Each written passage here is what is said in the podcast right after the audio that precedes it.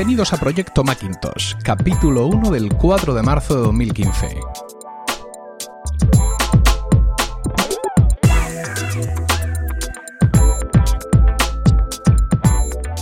Muy buenas, mi nombre es Emilcar y esto es Proyecto Macintosh, el único podcast en español centrado exclusivamente en el Mac y en OS 10.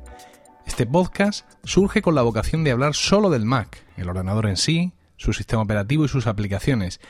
Esto es para los locos, los inadaptados, los rebeldes, que en un momento dado decidimos pensar diferente y optar por otra manera de entender la informática. Esto es solo para los que tienen un Mac, Nada de iPhones, iPads, relojes, coches, batidoras o cualquier otra cosa que pueda salir de Cupertino. Esto es para nosotros, los usuarios de Mac. Para mí, Proyecto Macintosh supone una gratificante vuelta a los orígenes.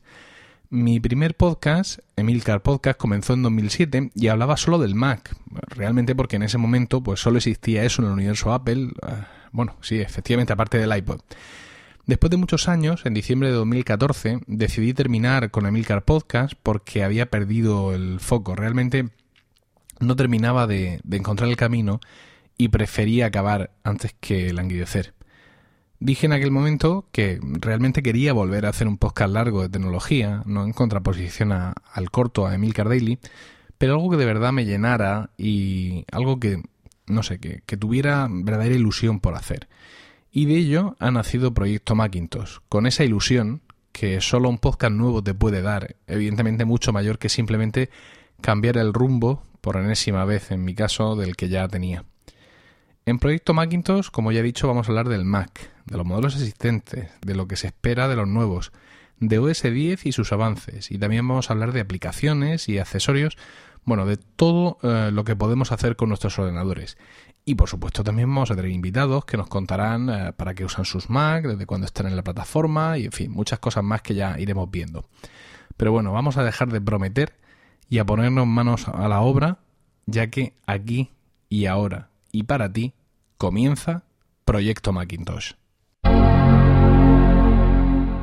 Bueno, vamos a empezar hablando de hardware, de, de nuestros Macs en concreto, y vamos a repasar el estado de la gama de, los portátiles. Eh, los ordenadores portátiles siempre han sido eh, santo y seña de, la, línea de ordenadores Macintosh porque ahí Apple ha sido siempre donde ha dado, digamos, el do de pecho en, en cuanto a investigación y a nuevas tecnologías y, en fin, donde siempre se han mostrado pioneros. sin ir más lejos, por ejemplo, en cuanto a las pantallas retina, han sido los portátiles los primeros en presentarlas, bueno, por motivos obvios quizá de tamaño, pero también han sido ahí donde hemos visto por primera vez muchas tecnologías que luego han pasado más tarde a los ordenadores de sobremesa.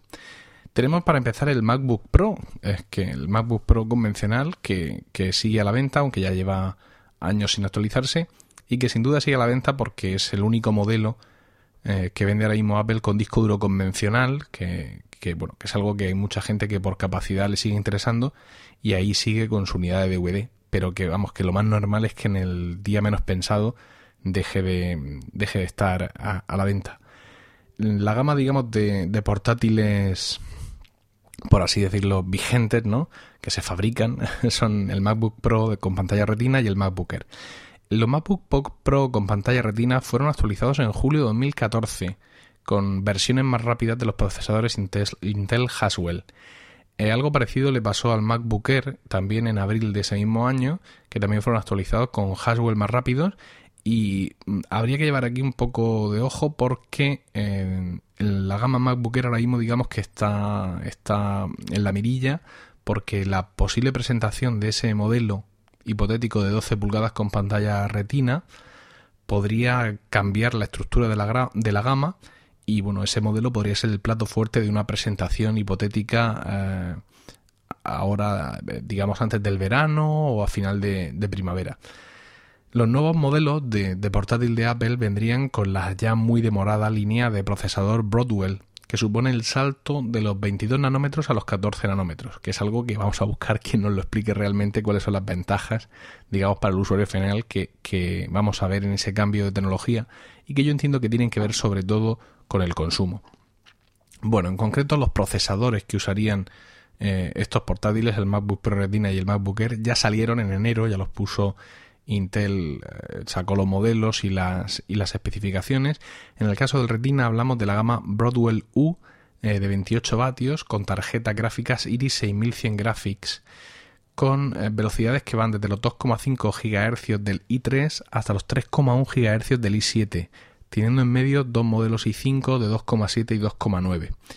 Para los Air tendremos los Broadwell U pero la versión de 15 vatios con menor consumo y también con tarjeta gráfica HD 6000 Graphics y que eh, presentan dos modelos de i5 a 1,6 y 1,8 GHz y dos modelos de i7 a 2.0 y 2.2 GHz. Eh, aunque los, los procesadores estos eh, Broadwell U de 15 vatios, que son los del MacBook Air, ya están disponibles, Intel comentó que no podría poner eh, los otros, los de 28 vatios, no los podría poner en manos de los fabricantes hasta finales de marzo.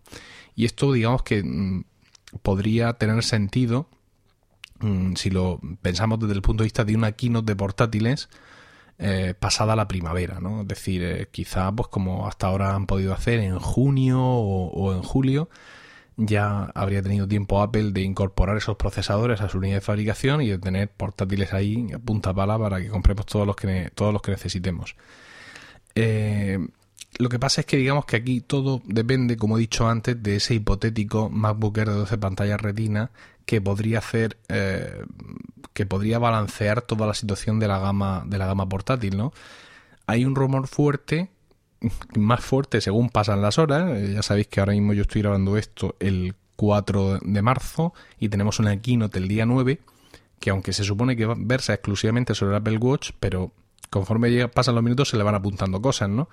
Entonces hay un rumor fuerte que indica que en esta keynote del día 9 vamos a ver la presentación del MacBook Air de 12 pulgadas eh, con pantalla retina. Eso significaría que los MacBook Air actuales de 11 y 13 se actualizarían seguramente el mismo día 9 de manera silenciosa, es decir, vía web, sin tampoco darles tiempo seguramente en, en escena. Y por tanto ya nos quedaríamos, digamos, sin contenido para una hipotética, keynote de portátiles, por lo cual estos, los MacBook Pro Retina pues también se actualizarían silenciosamente en junio o julio.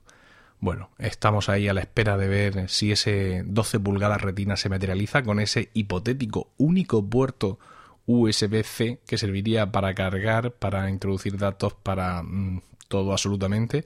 A ver qué propuesta nos hace Apple al respecto. Sería realmente, mm, digamos, la, primera gran revolución, creo, en portátiles desde, que salió el MacBook Air, ¿no? el modelo original, porque Creo que la incorporación de las pantallas retina, aunque es importante en la gama MacBook Pro, pero realmente tampoco es algo que cambie la computación, como lo hemos entendido hasta ahora, ¿no? Y esto, este hacer un ordenador con un solo puerto sería un salto mortal igual el que cuando sacaron el MacBook Air sin unidad, eh, sin unidad óptica, o por ejemplo cuando sacaron los iMac hace ya tiempo sin disquetera sería este tipo de salto y vamos a ver qué tal, qué tal le sale. Jobs proveerá, definitivamente. Vamos a dejar ahora un momento el hardware para hablar de, del software y en concreto de una tecnología que está en OS 10 y que son los servicios. Los servicios son ese amigo desconocido que tenemos ahí, son, es, son un menú, un menú del sistema, de tal manera que desde una aplicación puedes acceder a funcionalidades de otras aplicaciones que se han instalado ahí en servicios y que aunque no estén ejecutadas, no estén corriendo en ese momento en el, en el Mac, pero eh, han, dejado un trocito de sí, por así decirlo, en, forma de servicio. ¿no? Eh, resulta muy curioso mm, porque eh, los servicios mm, no todos actúan sobre todo tipo de contenido, ¿no? Hay servicios que actúan sobre texto, hay servicios que actúan sobre imágenes, hay servicios que actúan sobre URLs, mm, hay todo tipo de servicios y cuando vas al menú servicios ves que se han activado solo aquellos que, realmente necesites. Por ejemplo, yo ahora mismo tengo el Mac abierto, voy a seleccionar un trozo de texto, un trozo de texto cualquiera, texto normal, le voy al botón derecho, me voy abajo del todo de la ventana que es la que son servicios y los que tengo son buscar en Google, Tweet, nueva entrada en Day One con la selección Word Service, del que ahora os hablaré, estadísticas, OmniFocus 2 envía el buzón de entrada. En nuevo documento de TextWrangle, que es un editor de, texto generalmente para código. Eh, añadir a iTunes como, como pista de voz. Interesantísimo esto, ¿no? Poder coger un párrafo entero y que el, el, Mac lo lea con su voz en español y lo grabe en un archivo de audio y nos lo meta en iTunes. Añadir a Evernote y añadir a Fantastical. Estos son los servicios que ahora mismo tengo en mi Mac activos y que pueden actuar contra una cadena de texto para ver qué servicios tenemos, porque como ya habéis visto, aquí hay muchas aplicaciones de las que tengo instaladas. Tengo Nifocus, eh, Day One, TextWrangler y en muchas ocasiones somos inconscientes de esos servicios y de lo útiles que nos pueden ser. Nos tenemos que ir a las preferencias del sistema y una vez que estemos allí nos vamos a ir a la opción de teclado. En teclado tenemos la opción de funciones rápidas y en la caja que nos aparece a la izquierda vemos servicios. A la derecha vamos a ver ahora todos los servicios que tenemos disponibles en nuestro Mac, todos los que vienen con el sistema y todos los que nos han instalado diversas aplicaciones. Podemos activar o desactivar ellos, mm, varios de ellos o los que queramos en función de los que pensemos que vamos a poder usar e incluso esto es fantástico porque se le pueden añadir eh, accesos directos, con lo cual pues nos ahorramos el trance de a hacer botón derecho sobre el contenido que sea y eh, ir al menú de servicios y elegir. Simplemente seleccionamos el contenido, imagen, texto y con esa combinación de teclas eh, lo hacemos eh, funcionar. os quería hablar de esto, de, los servicios, porque el otro día andaba yo haciendo una cosa muy curiosa, que es que, mm, por abreviar y sin entrar en profundidad, yo tenía, digamos, un texto escrito como si fuera un poema, ¿no? una línea, salto, una línea, salto, una línea, salto. Y por motivos que no vienen al caso, yo necesitaba tener todo ese texto de continuo. Entonces pensé, y esto en un Mac como el mío no se puede hacer de otra manera. Como diría Homer, es que esto no lo puede hacer otro. Entonces me puse a buscar mm, rápidamente y encontré una solución fantástica que quiero compartir con vosotros. Y es un conjunto de servicios que actúan sobre texto de la empresa Devon.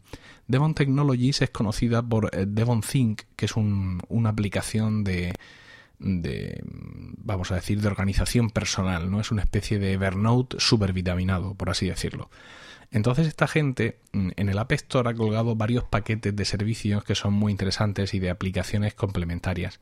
Word Service es el que yo os digo y te instala en el Mac una serie de servicios que pueden resultar muy interesantes. Uno de ellos, como podéis imaginar, es eliminar el salto de línea, que era lo que yo necesitaba, y funciona tan sencillo como que mm, con el ratón selecciono el, verso en cuestión, botón derecho servicios o atajo de teclado y plaf, se me transforma en una línea continua sin esos saltos. Tenemos estadísticas, tenemos poner la inicial en mayúscula, insertar un tipo de fecha larga, fecha corta, pasarlo todo a minúsculas, en fin, hay un montón de, posibilidades que puedes activar o desactivar eh, a tu antojo. Y exactamente lo mismo tienen con respecto a los números. Tienen Calc Service, que también son un conjunto de servicios que operan no solo sobre números, sino además también sobre fórmulas que puedas escribir. Os voy a poner ahí el enlace a Devon Technologies, o mejor, más que a Devon, Technologies, porque en su web no explican nada de esto, el enlace directamente a su cuenta del App Store, donde vais a poder ver no solo las aplicaciones que venden, como Devon Node, Devon Agent, eh, Devon Think, que es la que he dicho antes, sino también estos servicios tan, tan interesantes, ¿no? Y es que siempre hay algo en, en tu Mac, cuando tengas cualquier tipo de mm, tarea medianamente monótona o medianamente, no sé, no sabría decirlo, piénsatelo un poco, no sé si hace servicios, algo de Automator, algo hay por ahí que ya alguien ha pensado antes y que te va a solucionar el problema. Esa es una de las, de las maravillas, de las grandezas realmente de, de, nuestra, de nuestra plataforma. Nuestra plataforma que además se ha visto vilipendiada recientemente, seguro que habéis visto mm, la noticia de que mm, OS 10 e iOS también fueron los sistemas menos seguros de 2014, ¿no? Hay muchos blogs del, ramo que se han hecho eco de, esta noticia y básicamente pues decía que eh, estos artículos venían a decir que OS 10 tiene 147 vulnerabilidades, de las cuales 64 tienen un alto impacto en seguridad.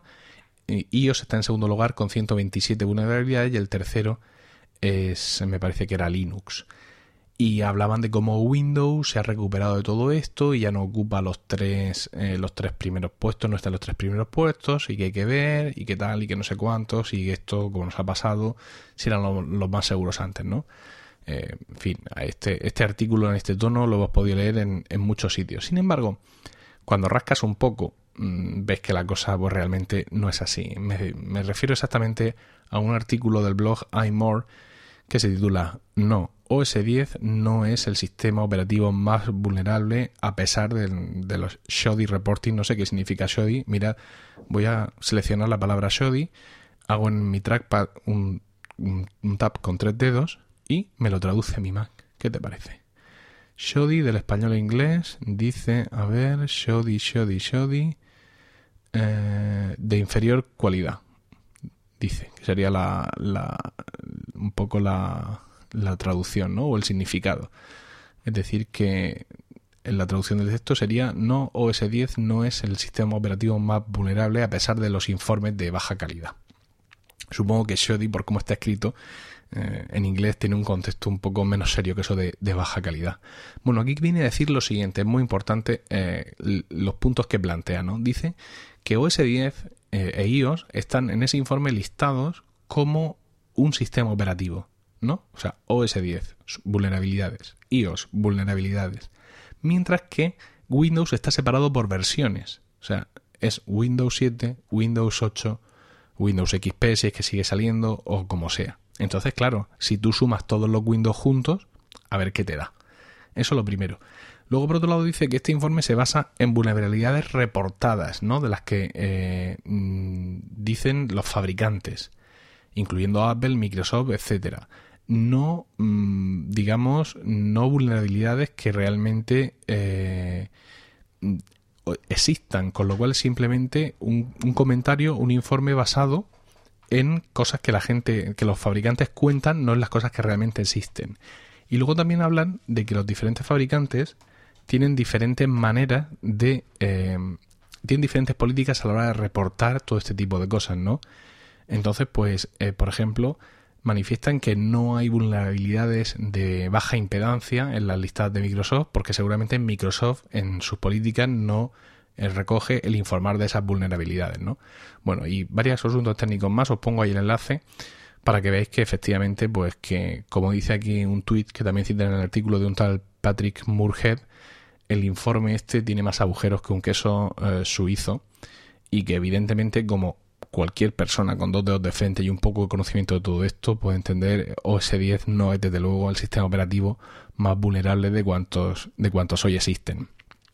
Hablando de OS 10, estamos esperando ya con cierta, cierta impaciencia la versión 10.10.3. Eh, Salió en, beta para desarrolladores, ahora unas cuantas semanas. Yo la tengo instalada en mi MacBook Pro y bueno, tiene el principal atractivo de que incluye ya fotos, esa nueva aplicación que viene a sustituir a iPhoto. Ojo, mm, lo que he dicho es así de claro. O sea, esta aplicación viene a sustituir a iPhoto. No sustituye a iPhoto y Aperture. No. Aperture desaparece, mal que nos pese, y Fotos sustituye a iPhoto. Esa es la realidad. Entonces, pues claro, el hecho de que esta beta trajera ya fotos ha llamado mucho la atención de la gente y ha sido una cosa muy reclamada. Eh, han salido ya dos betas, dos versiones, y en esta segunda versión, pues puedo deciros que Fotos progresa adecuadamente, es más estable, han hecho algunas mejoras en el funcionamiento de algunas cosas, como por ejemplo el reconocimiento de caras, y también deciros que de las pocas cosas que yo he podido probar, la sincronización de archivos en el Cloud Drive es mucho más fiable, es decir, hasta la fecha, pues yo cogía un archivo que quería tener en el MacBook Pro y lo tenía en la iMac y lo que hacía, perdón, lo tenía en el Mac Mini, que es mi otro equipo, lo que hacía era tirarlo a Dropbox y en el tiempo que me enciendo el portátil y tal, pues ahí está, ¿no? Y además puedo ver el progreso de sincronización, etcétera. He hecho esto en ocasiones usando iCloud Drive y la cosa pues simplemente no ha funcionado fiablemente, es decir, tú no podías saber o no veías con facilidad cuánto faltaba para que ese archivo se sincronizara o si se había sincronizado o no se había sincronizado. Tampoco tienes un botón de refrescar, eh, ni un, un informe en iCloud Drive que te diga como en Dropbox, en el icono de Dropbox tú le das y te dice actualizado o actualizándose. Eso no lo tienes en iCloud Drive, ¿no? Sin embargo, ya he visto que en estas 10.10.3, en la beta 2 y quizá también en la beta 1, esto es mucho más fiable. Eh, seguramente también debido a cambios que han hecho en el lado servidor, evidentemente. Ya he tirado un archivo grande, ¿no? un archivo de grabación de un podcast a iCloud Drive y he visto cómo se sincronizaba sin ningún problema y cómo efectivamente cuando ha terminado de sincronizarse, me he ido al Mac Mini y efectivamente ya lo tenía aquí, ¿no? O sea que en ese sentido es bastante más fiable. La beta sigue teniendo algunos, algunos fallos de, decir, fotos, por ejemplo, se cuelga, se cuelga y se, y se cierra automáticamente. Eh, la sincronización con iCloud Photo Library, que es la, el gran atractivo de esta aplicación, también tiene sus pegas, es decir, hay bastantes fotos duplicadas de las que tomo con, con el iPhone. No, no sé bien por qué, no sé si es que las sube dos veces desde el iPhone o como se comparten, digamos, con el iPad también, la, vuelve a subir. Bueno, no sé qué es lo que pasa, pero supongo que lo solucionarán. Pero en cualquier caso es algo que ahora está al alcance de todo el mundo, dado que esta segunda versión ya está disponible también en beta pública. Ya sabéis que Apple ha abierto un sistema de betas públicas, cualquiera se puede apuntar, por así decirlo. Y eso pues da la posibilidad de que más gente eh, esté probando esto. Yo si os animáis y etcétera, os animaría o os sugeriría que por supuesto no lo hagáis en vuestro ordenador principal y también que no empecéis a sincronizar toda vuestra biblioteca de lo que sea. Es decir, que no cojáis y migráis directamente todo a vuestro archivo de iPhoto o toda vuestra biblioteca de Aperture. Si queréis probar fotos, si queréis probar iCloud Photo Library, hacerlo con una librería reducida o una librería de prueba o, sin, o empezando desde cero, solo con las fotos del teléfono. Es decir, ser mensurados con esto porque... Eh, si empezáis a hacer mucho trabajo, al final mm, vais a no vais a resistir la tentación, digamos, de que venga, esta ya es mi librería buena y no sabemos qué puede pasar, no podemos tener problemas al final y os recomiendo que seáis eh, que seáis prudentes prudentes con esto. Es sorprendente porque eh, mi Mac, eh, donde yo lo estoy probando, el MacBook Pro, es un MacBook Pro de 2009. O sea, daos cuenta que estamos en 2015, tiene 6 años Cierto es que tiene 8 GB de RAM, que es el tope que le puedo poner, y que tiene un Fusion Drive con un disco de SSD de 111 GB y el disco duro original que venía en el, en el, en el ordenador, que era de 500 GB. No tengo ahí 600 y pico GB de SSD. Y es un ordenador con un Intel Core 2 Duo normalito de 2,20 y pico, de vete tú a saber qué modelo, ¿no? De qué generación. Ahora mismo la verdad es que no, no, no lo recuerdo. Y ahí está funcionando perfectamente con esta, o sea, no solo con Yosemite, por supuesto, yo ya le instalé en su momento la beta de Yosemite y funcionaba espectacular, sino esta 10.10.3 se la ha tragado como un campeón y vamos, lo, lo que le echen, ¿no? Es, es, increíble la longevidad que tienen nuestros, nuestros ordenadores Mac, los Macs antiguos, por así decirlo, el cómo soportan de estupendamente el paso, el paso del tiempo. Mira, a este respecto hay un enlace que, que quiero compartir con vosotros, a ver si lo tengo por aquí. Ah, mira, aquí está. myoldmac.net se llama. Eh, es una página web, eh, como podéis suponer, evidentemente, que lo que hace es una especie de, buscador tuneado para que puedas buscar en, eBay ordenadores Mac antiguos, ¿no? Por ejemplo, si entras en myoldmac.net, aquí tienes, aparte de una foto del, fundador de esto con, con Bosniak, tienes una tres, tres desplegables donde dice Macintosh Computer, Macintosh Accesorios y Apple II Computer. Si presiono en Macintosh Computer, pues puedo, veo ahí un montón de modelos.